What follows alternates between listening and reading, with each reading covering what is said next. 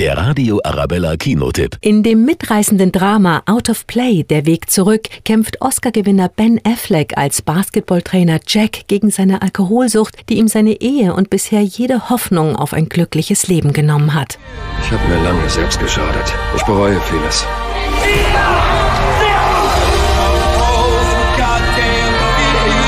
Ich weiß, dass du leidest. Ich möchte, dass du wieder glücklich bist, Jack, aber du musst es auch wollen. In der Highschool war Jack Cunningham ein gefeierter Basketballspieler. Doch statt groß Karriere zu machen, ertrinkt er heute seine Sorgen im Alkohol. Als ihm die Stelle als Basketballcoach in seiner alten Schule angeboten wird, bekommt Jack eine neue Chance und Motivation, sein Leben endlich in den Griff zu bekommen.